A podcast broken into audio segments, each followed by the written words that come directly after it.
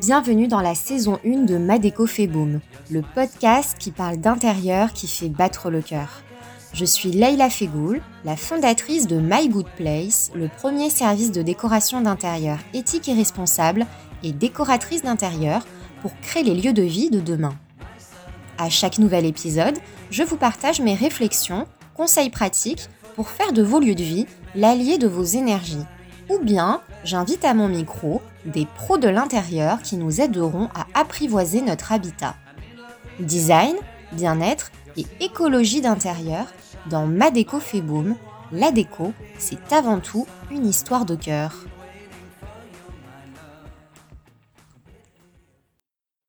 Bonjour à tous et bienvenue dans ce nouvel épisode de Ma déco. Aujourd'hui, j'ai l'immense plaisir d'avoir comme invité à mon micro Emmanuelle Mayer, la créatrice de la revue Manola. Bonjour Emmanuelle, comment vas-tu? Bonjour, très bien.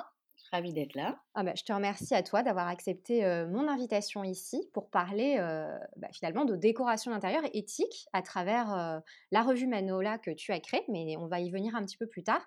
Pour commencer, peux-tu nous parler de toi, nous dire un petit peu qui tu es et ton parcours? Ouais. Du coup, je m'appelle Emmanuelle Maillère, donc je suis journaliste de métier. J'ai fait une école de journalisme et j'ai travaillé en, comme journaliste pigiste pour la presse plutôt écolo-alternative pendant des années. Et j'ai aussi travaillé pour la presse des territoires et de ma région, donc je suis installée en Limousin. Et donc, en fait, au bout d'un moment, j'avais envie de faire des choses dans la déco parce que bah, c'était ma passion, on va dire, plutôt personnelle. Et j'ai décidé de me former en photo et de proposer mes services en photo et en rédaction plutôt pour les créateurs et les petites marques déco. En fait, j'ai plutôt choisi ce biais-là au départ. puis, j'ai eu envie de, sauter le pas et d'aller encore plus loin en créant un titre, un magazine dédié à ce, à ce sujet de la décoration, mais avec mes valeurs, les valeurs que j'avais depuis toujours sur, sur l'éthique et l'écologie. Et du coup, c'est ce dont on va parler. Du coup, Manola, qu'est-ce que c'est exactement? C'est quoi ce projet et quelle est l'ambition derrière ce projet?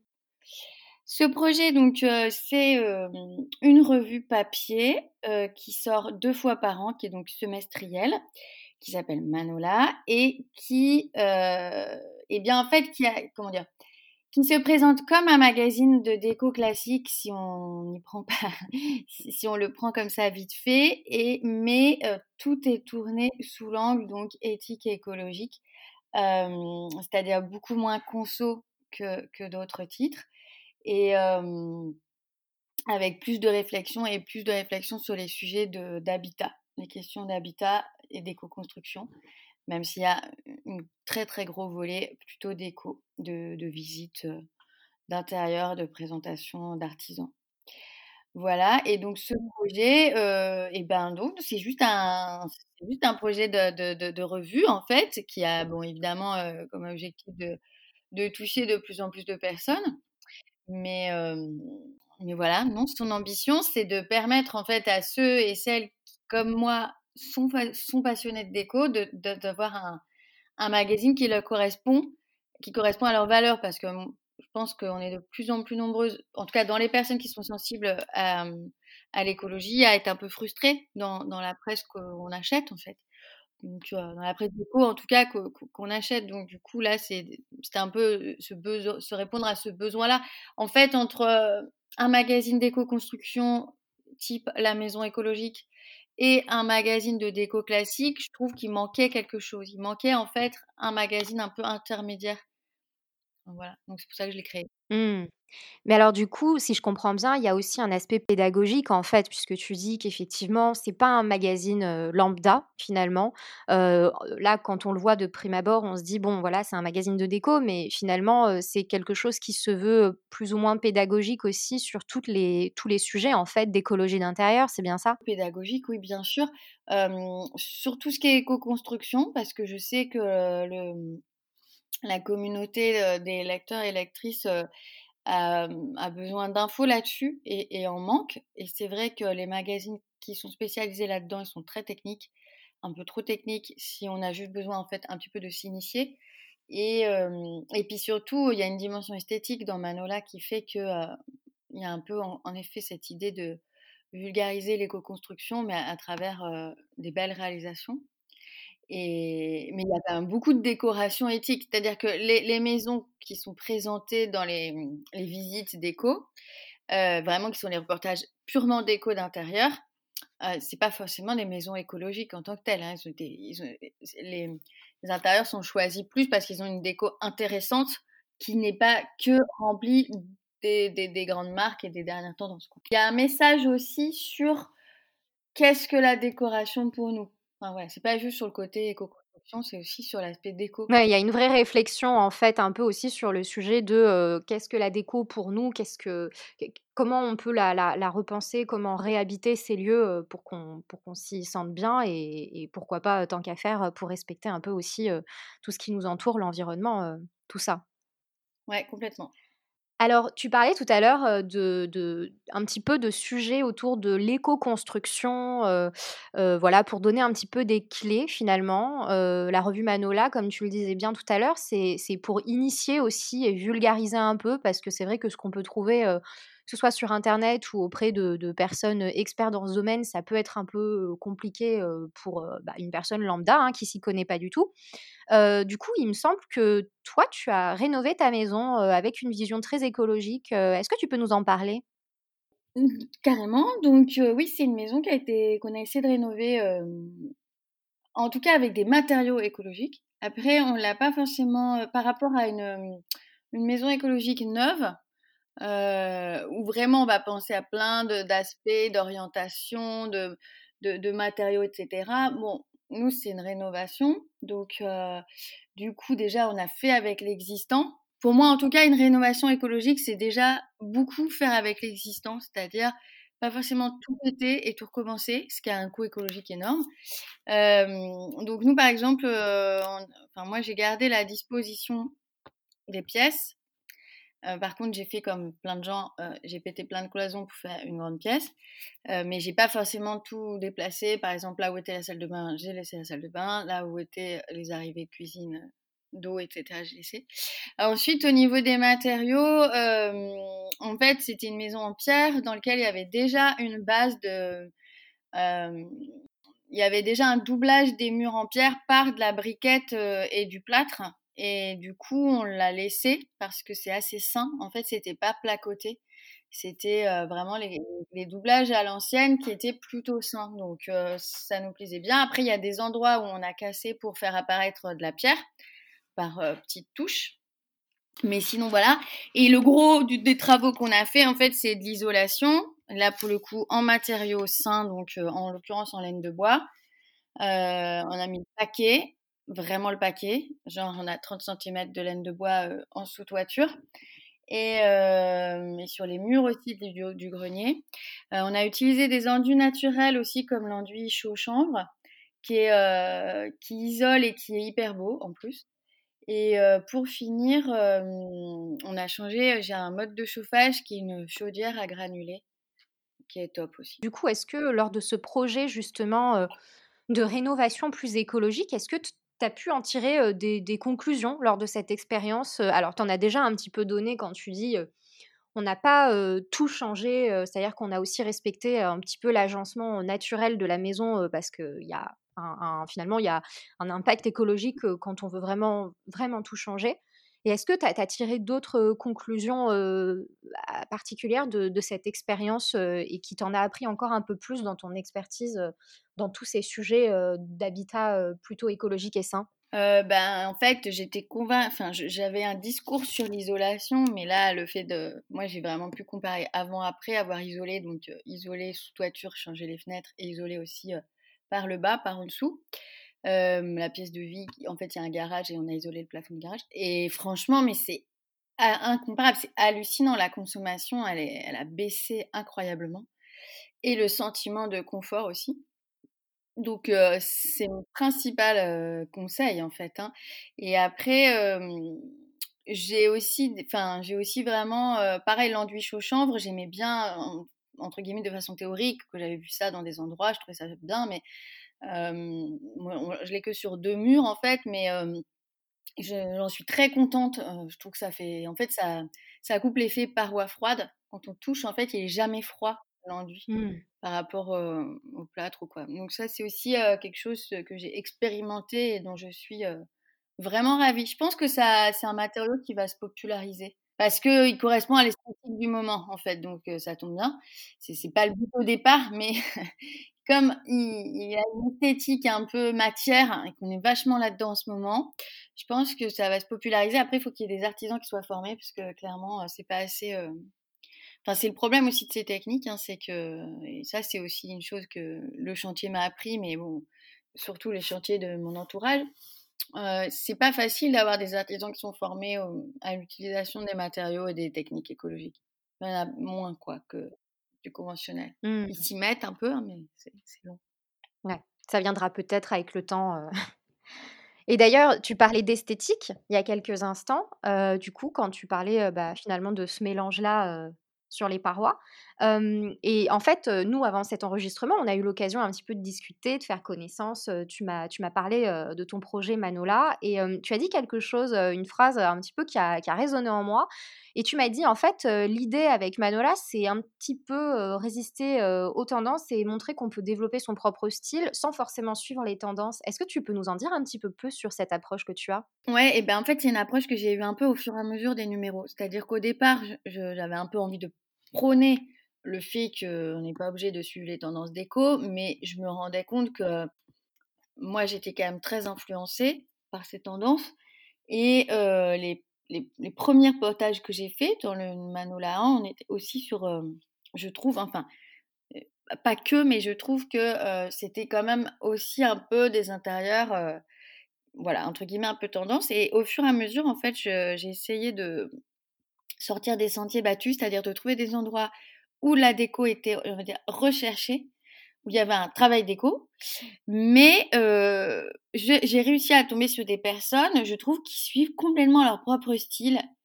Et ça m'a vachement euh, aidé moi en fait à voir la, déco autrement parce que en fait à force de, de, de scroller sur Instagram bon il y, a quand même quelques grandes tendances fortes que je suis toujours, enfin je suis toujours, je sais, je sais quelles sont les tendances, mais j'essaie de pas forcément euh, les suivre, ou en tout cas de ne pas montrer que ça dans, dans Manola. C'est vrai que les, les, il y a quatre grandes visites déco dans un numéro, et ça, c'est plutôt moi qui les, c'est moi qui les sélectionne. Et, et c'est vrai que là, dans le numéro 3 là, qui, qui s'apprête à sortir, euh, on a, j'essaie vraiment que ce soit quatre intérieurs super différents.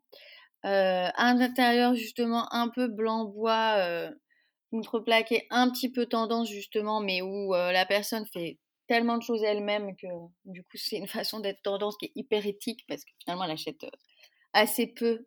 La table basse, la, niche, tout ça, c'est les luminaires, elle fabrique tout en fait. Donc voilà. Et, et, sinon, voilà, on part dans une maison où l'intérieur est vraiment dingue, avec plein de papier peint, plein de couleurs, et c'est une artiste peintre. Et du coup, elle, suit ce, qu'elle aime depuis toujours, en fait.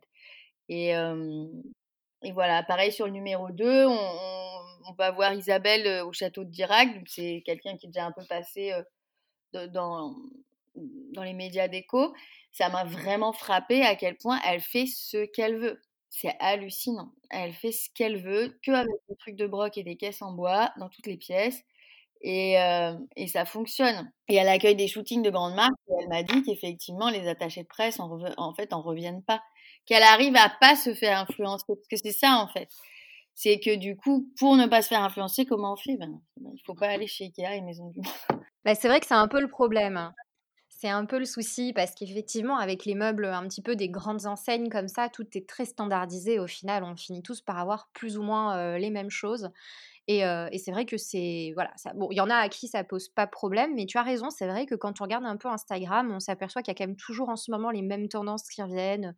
Voilà, il y a beaucoup de choses qui reviennent. En ce moment, c'est beaucoup la tendance minimaliste où il n'y a pas grand-chose, c'est juste du blanc, du beige, du bois.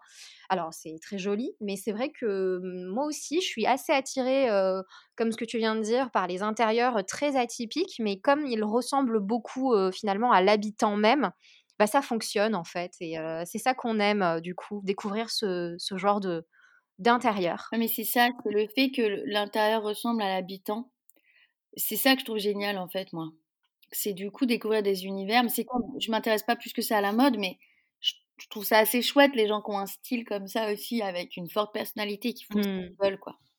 Et alors, dans la revue Manola, tu mènes aussi des enquêtes, il me semble. Tu réalises des, articles sur des sujets de société, euh, donc euh, toujours en rapport avec le développement durable, et notamment des tiny house, pour prendre un exemple comme ça. Est-ce que le fait d'avoir mené ces types d'enquêtes, ça a suscité chez toi des, de nouvelles réflexions en fait sur ces modes de vie qui, du coup, sont beaucoup plus proches de la nature, certainement plus respectueux de l'environnement ou pas? Est-ce que ça, ça ça a réveillé des choses chez toi, de nouvelles réflexions? Est-ce que là encore, tu as, eu une nouvelle vision aussi en faisant ces sujets de société? Alors, ces sujets de société que je traite dans Manola, c'est des sujets que je traite depuis 15, euh, 15 ans à peu près. En fait, sur il euh, y, en a eu sur les, effectivement, pas 15 ans sur les tiny, mais euh, en tout cas sur les habitats alternatifs, l'habitat léger, les yurts, etc. C'est des sujets que je suis depuis très longtemps. Euh, j'ai fait aussi un sujet dans le Manola 1 sur le fait de vivre à plusieurs, l'habitat collectif. pareil, je pense que c'est même un sujet que j'ai traité en stage d'école de journalisme, un dossier sur les éco-villages, il y a donc fort longtemps.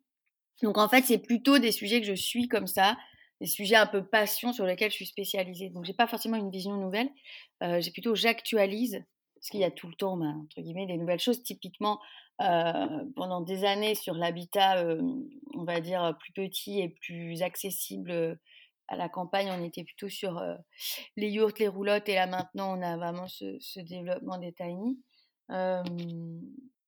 mais j'avoue, mon dernier sujet sur l'habitat collectif, le fait de vivre à plusieurs, il est venu réveiller des choses un peu, oui. Parce que euh, je, autant quand j'étais jeune, ça m'attirait pas du tout. Autant euh, je vois que, bah, pareil, ça a beaucoup évolué. Du coup, il y a mmh, vraiment moyen d'avoir sa propre maison, en tout cas son propre habitat, euh, dans un lieu collectif avec des parties communes, type, je sais pas moi, garage, atelier, buanderie. Et mmh, ouais, je pense que c'est. Mmh, en tout cas, ça se démocratise. C'est ça, c'est que je pense qu'il y a, y a 15 ans, c'était hyper alternatif et aujourd'hui, il y a des formes d'habitat collectif, y compris en ville, des espèces de co-living, etc. En fait, ça se démocratise et donc, du coup, bah, ça, ça touche plus de personnes et, et, moi, du coup, ça me donne un peu plus envie. En même temps, je ne vais pas quitter ma maison, mais voilà, tout ça pour dire que c'est ça devient plus concret. Quoi. Je me dis, ah ouais, non, ça pourrait être pas mal. Et c'est plutôt les visites d'écho qui sont euh, nouvelles pour moi et qui m'inspirent énormément, euh, qui me surprennent. Voilà. C'est plutôt là que j'ai beaucoup de surprises. Donc tu en apprends autant finalement en faisant, en construisant aussi tes, enquêtes et tes articles. Alors sur les sujets nouveaux, pas forcément ceux que tu traites depuis déjà 15 ans où tu, ne fais que réactualiser des choses que tu maîtrises déjà très bien. J'imagine que tout en réalisant Manola, à chaque fois, tu, toi-même, tu te nourris en fait aussi de, bah, des productions que tu peux faire à la suite de tes enquêtes en fait. Bah oui, oui. En tout cas, sur les visites d'écho, c'est évident que je ça me fait beaucoup évoluer sur, ma vision de ce que c'est qu'une belle déco. Ça, c'est clair. Et alors, je crois aussi qu'on en avait discuté. Dans Manola, tu intègres très peu de publicité. C'est un parti pris que tu as pris. Et sinon, tu les sélectionnes, mais selon des, des critères voilà, que tu as bien définis. Est-ce que tu peux nous expliquer un petit peu bah, déjà ce, postulat que, tu as, ces choix de critères? Parce que je pense que ça peut intéresser du coup les, lecteurs de, en manière générale de, magazines de déco qui parfois peuvent se plaindre aussi d'avoir plein plein de pubs. Alors moi la première, hein, j'achète un magazine pour me documenter. C'est vrai que des fois il y a énormément de publicité. Mais toi, tu as vraiment pris un, parti pris différent. Ouais, alors du coup, il n'y a pas du tout de pub en tant que telle, c'est-à-dire de pub annonceur. Donc voilà, c'est un parti pris. Je, préfère que ce soit. En fait, je suis très attachée à la, presse vraiment libre et indépendante.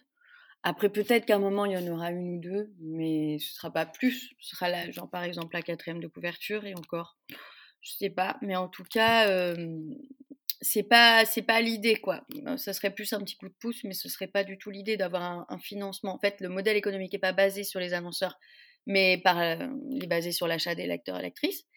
Donc ça, voilà, c'est une chose. Et ensuite, par contre, je ne sais pas si c'est ce que tu appelles la publicité, mais on fait des sélections de produits qu'on met en avant. Euh, mais c'était pas de la publicité, dans le sens que c'est pas les, les produits qu'on met en avant, les marques n'ont pas payé pour apparaître. On choisit de mettre en avant des, créations, surtout d'artisans, de, pour, bah, pour, pour, pour, diffuser, quoi. C'est notre métier de journaliste, en fait. Et dans ces sélections de produits qui sont faites par, euh, il y a une sélection de produits qui est faite par Yasmine et Caroline de Bonjour la Smala. Et il y a une autre sélection qui est plus cette fois-ci thématique sous forme de moodboard qui est faite par Juliana de Pomelo Studio, Juliana de Giacomi. Et elles ont effectivement un petit, je leur donne un cahier des charges, donc il faut que ce soit forcément de, de soit d'artisans, créatrices, créateurs ou petites marques, petites marques éthiques, que ce soit fabriqué plutôt France, bon Espagne, Portugal, etc. Enfin, on va dire Europe occidentale. Et s'il y a des produits qui viennent de plus loin que l'Europe, enfin voilà, que en gros une certaine proximité géographique, s'il y a des produits qui viennent, je sais pas moi, d'Asie ou quoi, euh, ben, il peut pas y en avoir. Elles ont droit à deux maximum dans chacune de leurs sélections, ou un même, je me rappelle plus. Euh, et que ce soit dans des conditions équitables. Donc, donc voilà. C'est parce qu'il y a, y a quand même beaucoup de marques qui se lancent dans l'éthique, enfin qui s'affirment éthiques et qui font fabriquer loin. Ça ne veut pas dire que les gens sont maltraités là-bas, mais moi, en termes de bilan carbone, le simple fait de faire fabriquer loin, c'est pas un truc je trouve super, mais il y a des marques que j'aime beaucoup qui font ça. Donc voilà, l'idée c'était juste qu'il n'y en ait pas trop. Qu'on soit... Et donc en fait, en, choisissant des produits de, enfin, de créatrices, d'artisans qui, fabriquent elles-mêmes, on n'a pas entre guillemets ce problème. Il y a une diversité aussi un peu de, notoriété, c'est-à-dire qu'il y a vraiment des, des, petites créatrices complètement inconnues et des marques justement un peu un peu tendance qu'on voit un peu sur Insta et tout ça, et c'est très chouette justement ce mélange. Mmh. Mais oui, moi c'est ça que je trouve super chouette. c'est vraiment parce que tout à l'heure effectivement tu disais si c'est ça que tu appelles pub, effectivement moi ce que j'aime bien dans ta démarche pour le coup, c'est que c'est vraiment une mise en avant de marques, de, créateurs, enfin de profils de créateurs qui sont qui, finalement respectent un peu la, ligne éditoriale de base de la revue Manola.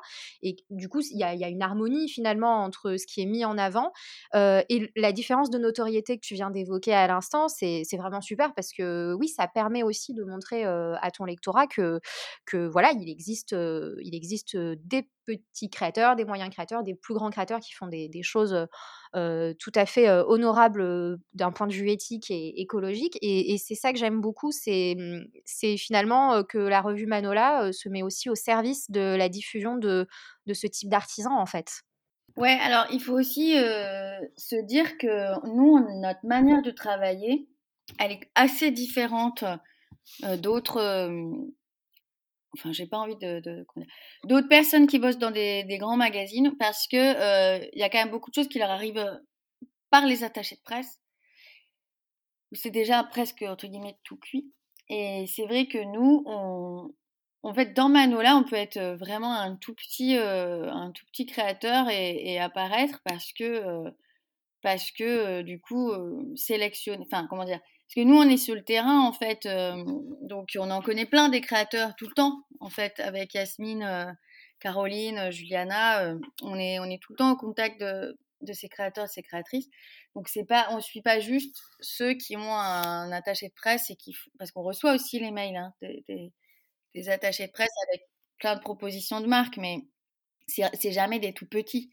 Donc, euh, donc voilà, c'est l'idée que nous, on travaille vraiment, entre guillemets, à l'ancienne, c'est-à-dire en étant, euh, en dénichant des choses. Et pareil, il y a aussi un truc, c'est que moi, j'essaye que quand je parle de notoriété, en fait, c'est de notoriété sur Instagram. Très sincèrement, c'est pas de notoriété euh, autre. Et, mmh, et effectivement, j'essaie aussi de panacher entre des personnes qui sont un peu connues sur Instagram parce que bah, moi, je suis contente quand je vois euh, quand je vois l'intérieur de quelqu'un que je suis, par exemple sur Instagram, je suis contente de le découvrir dans un magazine, mais pas que ça non plus. Et je trouve qu'il y a un moment où là, euh, il y a vraiment des phénomènes de mode sur Instagram et, et d'emballement en fait. Et pourquoi cette marque plutôt qu'une autre? Donc j'essaie d'avoir toujours ce, ça que je défends quand je dis libre et mmh. indépendant en fait. Et alors tout à l'heure, tu parlais un petit peu de Made in France parmi les critères aussi, bah, finalement des marques ou des créateurs, que tu que tu mets en avant dans dans Manola. c'est vrai qu'on entend souvent, Made in France comme étant éco-responsable et en même temps, bah, finalement quand on creuse un petit peu, on se rend compte que c'est pas aussi simple, que ça finalement. C'est pas nécessairement automatique. Est-ce que, tu peux nous partager un petit peu, l'opinion que tu as sur cette question et du coup, comment est-ce que tu comment tu t'y prends finalement pour, pour sélectionner, voilà, avec, avec cette difficulté-là de, de, faire concorder Made in France et éco-responsabilité, plus éthique, etc. Alors, effectivement, le Made in France, c'est l'assemblage final qui est, qui est Made in France. Ça ne veut pas dire que tout le produit, avec tous les matériaux, est Made in France, ça c'est certain. en fait, à partir du moment où déjà on va être sur une petite une petite marque ou un artisan, en général, le Made in France, il a, enfin, en fait, si on est sur un produit d'artisanat, on sait que, par exemple, de la céramique ou du bois, on sait que si c'est de l'artisanat, la personne, elle a fabriqué elle-même. Donc, elle a, utilisé de la, terre, elle a modelé, elle l'a cuit. Pareil, mettons un petit meuble en bois d'un ébéniste il est allé chercher le bois euh, et, a priori il vient pas de Chine en général. Quand c'est un artisan, ils achètent, soit ils vont directement euh, choisir, euh, enfin ils vont dans des scieries en fait et, ils vont donc récupérer du bois plutôt local, en tout cas tous ceux que j'ai interviewés. Donc on va pas avoir de soucis sur tout ce qui est artisanat quand ils disent made in France. En général, c'est plutôt tout made in France. Après, si on achète un canapé d'une grande marque et qui est made in France, évidemment que c'est juste la structure et peut-être la, couture qui sont faites en France, mais la mousse qui contient, qui est dans les coussins ou le tissu, il n'a pas été tissé en France et, la mousse polyuréthane ou je ne sais quoi non plus. Mais pour moi, c'est pas très grave. Enfin, c'est pas que c'est pas très grave, évidemment, ce serait super. Mais pour moi, le fait que ce soit que l'assemblage, c'est pas rien en fait, parce que ça veut dire qu'il y a quand même des usines de canapés en France qui voilà, qui font venir donc du tissu et des, trucs de remplissage là, qui, elles viennent pas de France, mais mais bon, le transport, parce que c'est beaucoup plus léger. Si vous voulez, le, canapé est très lourd. Il est assemblé en France. Si, on l'achète et qu'on est en France, on a un coût de transport en bilan carbone qui est vraiment bien meilleur qu'un canapé qui a été fabriqué plus loin. C'est une évidence, puisqu'ils ils sont déplacés tel quel. Donc pour moi, le Made in France, c'est intéressant pour, pour cet aspect du coût du transport, en fait, du coût écologique du transport. Donc c'est toujours mieux, même si c'est que la phase finale, en fait, c'est ce que je me dis. Et ensuite, euh, par contre, euh, une autre raison que je trouve intéressante dans le Made in France, c'est le c'est le coût social, voilà, parce que bah, les conditions de travail sont pas les mêmes partout et que euh, objectivement c'est fait en France, même si c'est que pareil la phase finale, mais on sait que ça aura été dans des conditions de travail meilleures. Donc mmh. voilà. Après, effectivement, il y a, y a des des gens qui trompent beaucoup, c'est-à-dire, en fait, c'est plus qu'il y a, il y a eu des, des, scandales de marques, par exemple, qui se font passer. Moi, j'ai souvenir d'une marque de bijoux qui, qui enfin, qui disait qu'elle faisait du Made in France et qui, effectivement, c'était vraiment la, petite touche finale d'assemblage et tous les bijoux, ils étaient fabriqués, euh, euh, je sais plus où, en Thaïlande ou en Indonésie. Et c'était en fait, c'était l'espèce de camelote qui était achetée et, et en gros, à part rajouter un fermoir, euh, moi, il faisait rien. Et, mmh. et là, il y avait vraiment, entre guillemets, tromperie, mais il y avait surtout tromperie parce qu'il y avait une fausse communication qui disait que c'était fait dans leurs ateliers à Paris. Donc, c'est, voilà, mais d'ailleurs, c'est sorti. Donc, effectivement, il y, a, y, a des marques qui sont très fortes sur le marketing pour, Ouais, c'est tout le problème, hein, d'ailleurs, hein, de pouvoir un petit peu déjouer un peu le, bah, le greenwashing, hein, c'est ça, la technique marketing trompeuse. Mais c'est très bien que tu, que tu parles de ça et que tu le mettes en avant parce qu'effectivement, euh, ça veut, Made in France, ça ne veut pas nécessairement dire que tout est voilà, 100% très bien, très écologique, etc. Mais c'est vrai que c'est toujours bah, mieux que rien, finalement. Donc il faut quand même plutôt voir le, le verre à moitié plein plutôt qu'à moitié vide, mais il faut quand même le, faut quand même le savoir. Et alors, je voulais te poser une question, là, du coup, qui m'est venue aussi parce que en préparant aussi l'interview. c'est vrai que les particuliers, enfin moi du coup je m'en rends compte aussi à travers les prospects à qui je peux parler ou, mes clients en décoration d'intérieur, les personnes ont quand même tendance de manière générale à penser que construire une maison avec des matériaux sains, écologiques, voilà, un peu en mode éco-construction, ou même finalement décorer sa maison avec vraiment cette conscience éthique et responsable, que ce soit acheter du neuf auprès d'enseignes qui le font vraiment, ou même d'artisans comme tu as évoqué, les ébénistes par exemple, que ça revient, qu'il y a un fort coût onéreux, un fort coût financier comparé à, ce qu'on peut faire de manière traditionnelle, qui est du coup forcément, dans la majorité des cas, moins, beaucoup moins éthique et beaucoup moins responsable. quel est ton sentiment par, rapport à, par rapport à tout ça et finalement, qu'est-ce que tu pourrais avoir envie de dire à, des personnes qui ont ce type de réflexion? Ben oui, tout écologique, tout éthique, ça peut être considéré comme plus cher.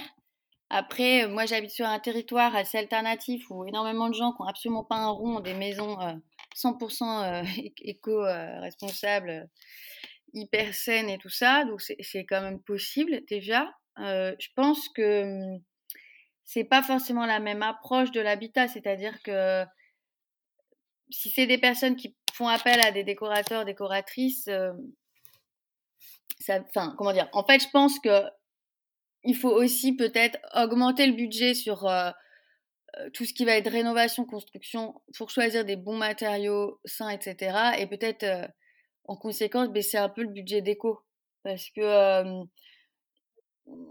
parce qu'on n'est pas, enfin voilà, pour moi, c'est pas. c'est facile en déco, je trouve, parce qu'il y a vraiment beaucoup de. Enfin, il y a beaucoup de vintage qui est quand même hyper accessible. et puis, on n'est pas obligé d'avoir.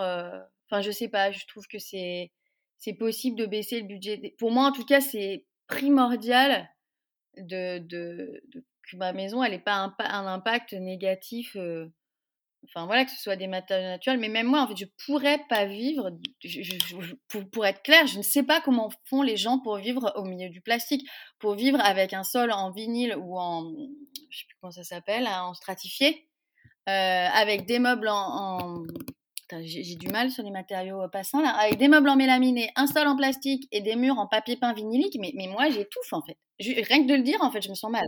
C'est-à-dire que je comprends pas. Euh, donc voilà, c'est c'est donc je, je, je, connais pas les prix en fait de ces trucs-là, j'étouffe déjà en fait. Donc, euh, voilà. Mmh.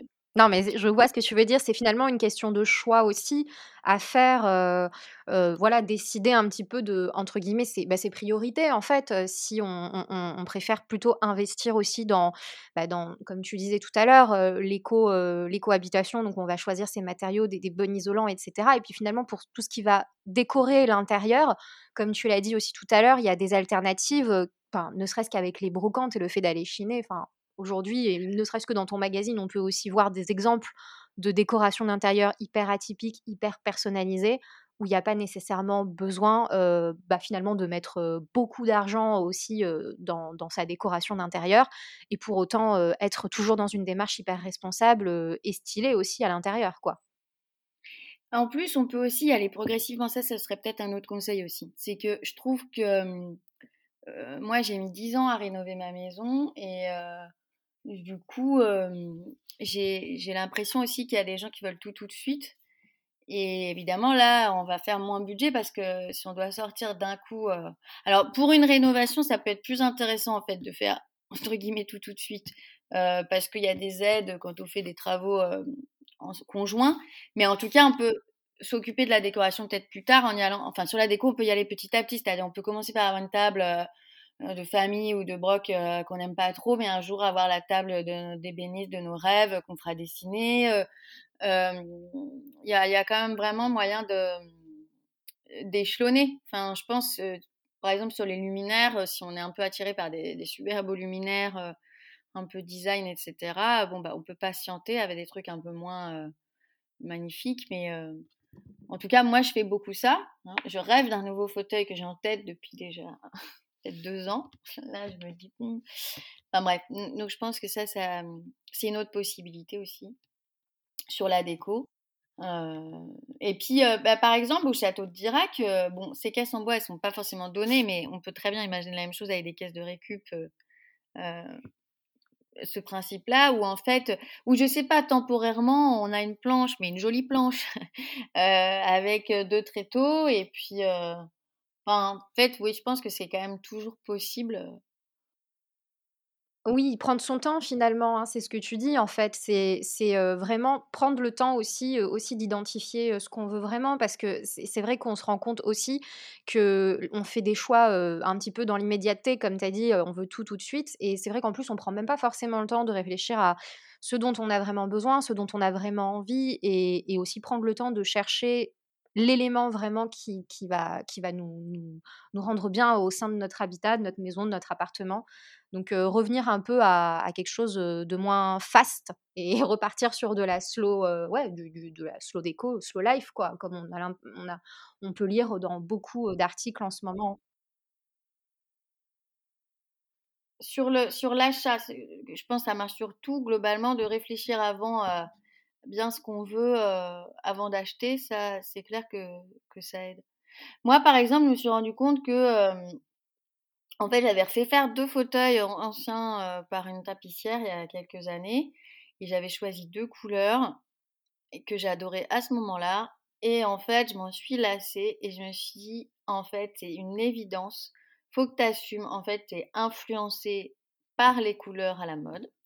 Ça, maintenant, je le sais. les tendances sur la partie couleur, hein, pas sur tout, mais sur les couleurs à la mode, moi, je suis ultra influencée.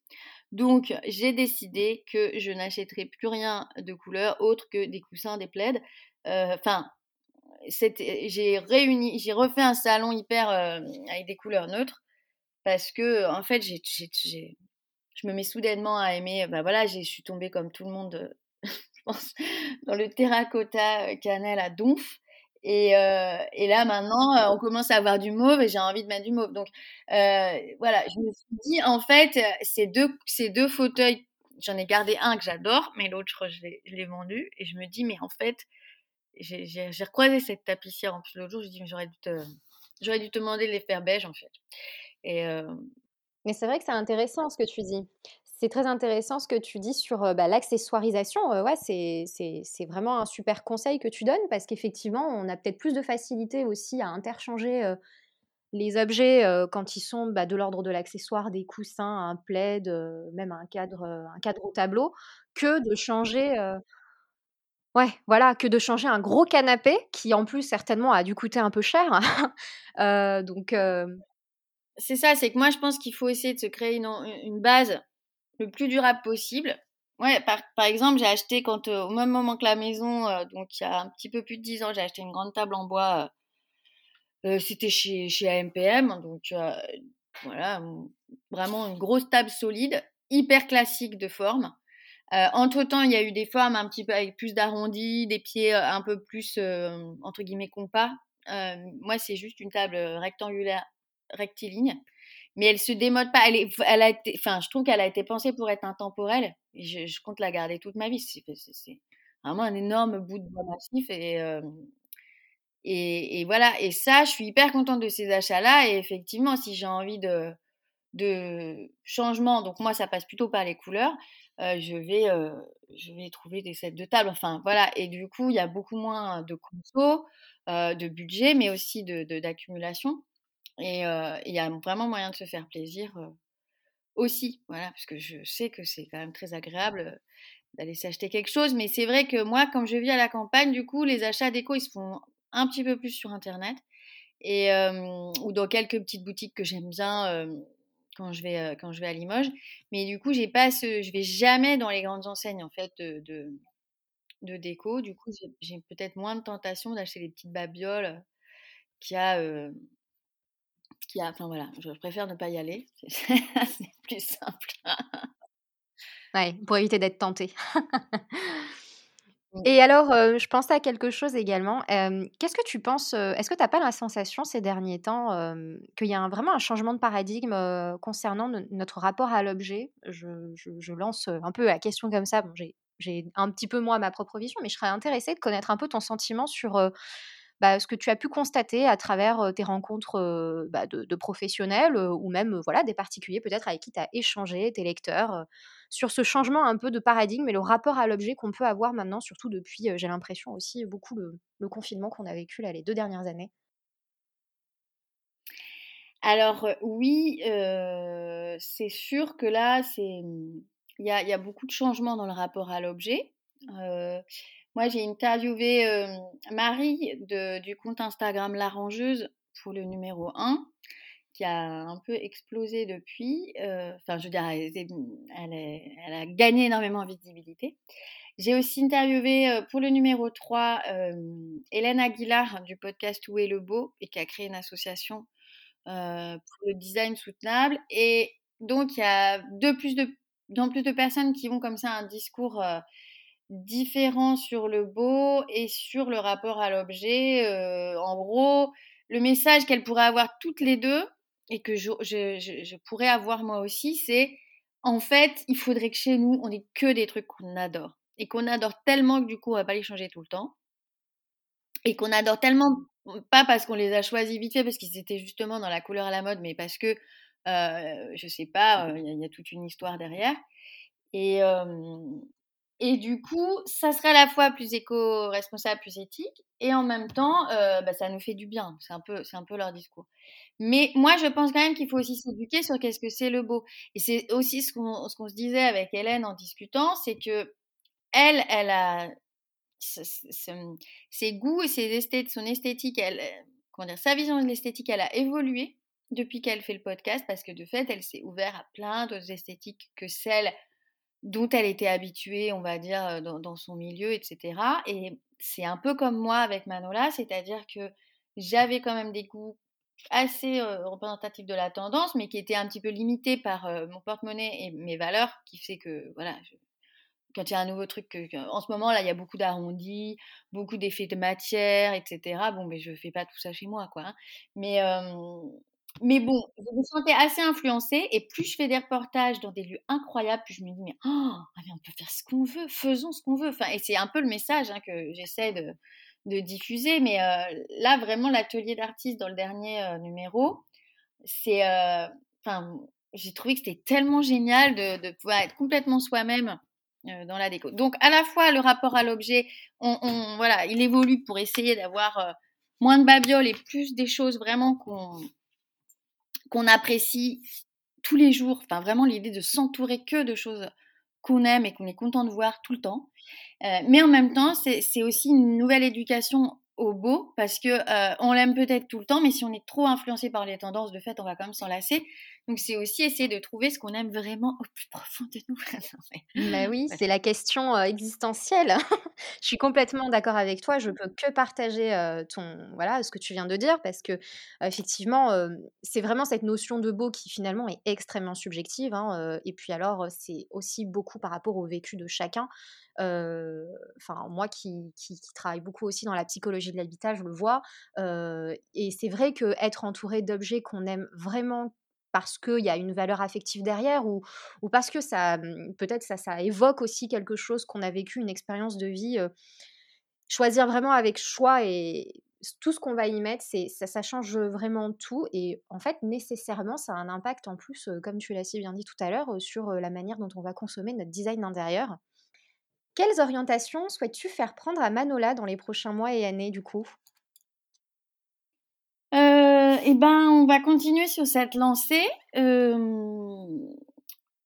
d'essayer d'aller vers de plus en plus de décorations personnelles, stylées, qui rentrent pas forcément dans les voilà, qui, qui, répondent pas forcément à des critères autres que le, goût de la personne, en gros. Et, évidemment, je privilégie quand même toujours ce qui est plutôt créer avec soit des choses vintage, soit des objets de créateurs, soit des choses faites soi-même.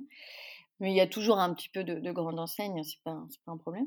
Mais bref, donc continue sur cette lancée. Je voudrais, je pense, développer encore plus la partie des sujets, la partie pratique et la partie réflexion. la partie pratique, on n'en a pas trop parlé, mais c'est là où justement il y a des zooms sur des matériaux. on parle de cohabitation aussi sur les deux numéros 2 et 3 j'ai fait des appels à témoignages sur des sujets de cohabitation, comment trouver, se sentir mieux chez soi quand on est plusieurs, en gros, enfin le papa, la maman, les enfants ou, de la coloc ou quoi, trouver de l'espace pour soi quand on vit à, plus, quand on vit à plusieurs dans un foyer. j'ai envie de voilà d'explorer ces questions de cohabitation et les questions plus pratiques, matériaux, suite de société, donc plutôt d'augmenter ces parties qu'elles deviennent à peu près équivalentes à la première partie du magazine qui sont donc les, portraits de créateurs et les reportages sur les intérieurs. Voilà un petit peu. Et puis à terme aussi, on va travailler sur la diffusion. Parce que là, pour le moment, on est disponible pratiquement que sur l'e-shop, la boutique en ligne.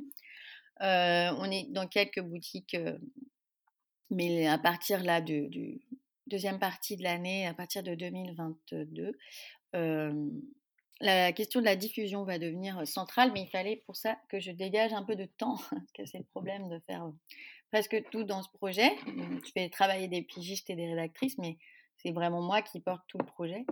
Donc, euh, j'arrivais pas tout faire, mais ça s'améliore. Voilà, j'ai pris parce que j'ai des prestations, toujours, toujours mes prestations à côté hein, de, de, rédaction de photos et de journaliste. D'ailleurs, j'en fais pas mal. Là, en ce moment, j'ai plein de prestats photos à faire, mais et que j'adore, que je compte bien garder. C'est d'ailleurs pour ça que Manola, c'est que deux fois par an. C'est parce que j'avais pas du tout envie d'abandonner. bah voilà mes, mes, mes, prestations. Je trouve ça hyper créatif de faire de la photo d'objets pour les créateurs. C'est vraiment un espace où je m'éclate. Mais voilà, j'ai pris une collaboratrice pour travailler avec moi sur une partie de mes prestations rédactionnelles. Et donc, c'est ce qui fait que je vais pouvoir dégager du temps pour travailler la diffusion et le commercial de Manola.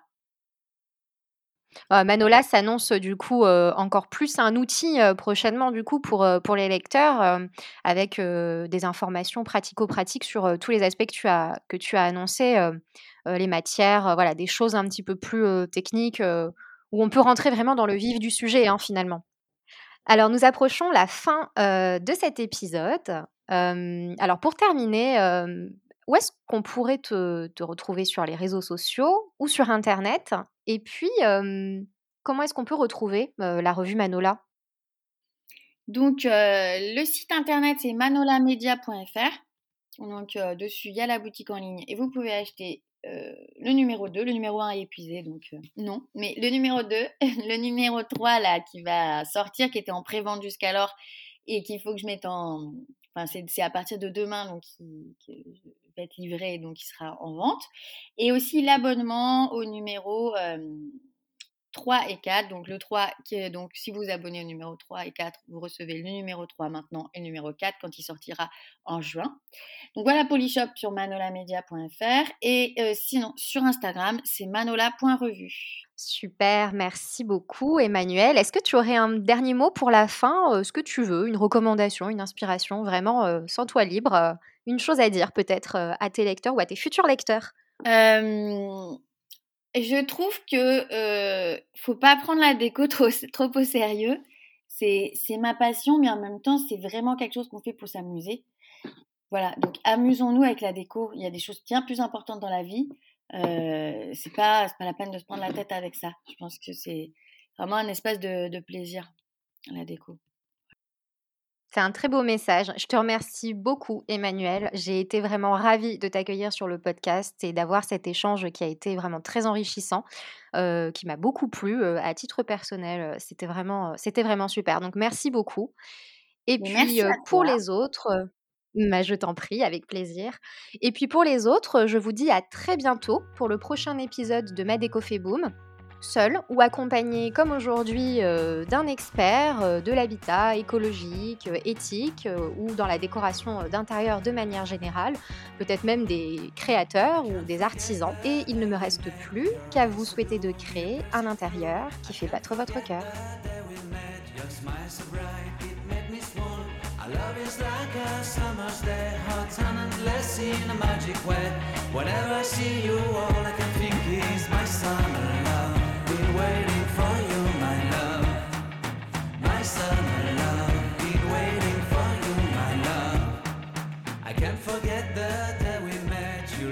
Silhouette in your red corvette. Your hair, your look, you're everything. When I see it all, I knew that you were mine. I'm in love with your hair, your lips. You're silhouetting the moonlight shine. Will my love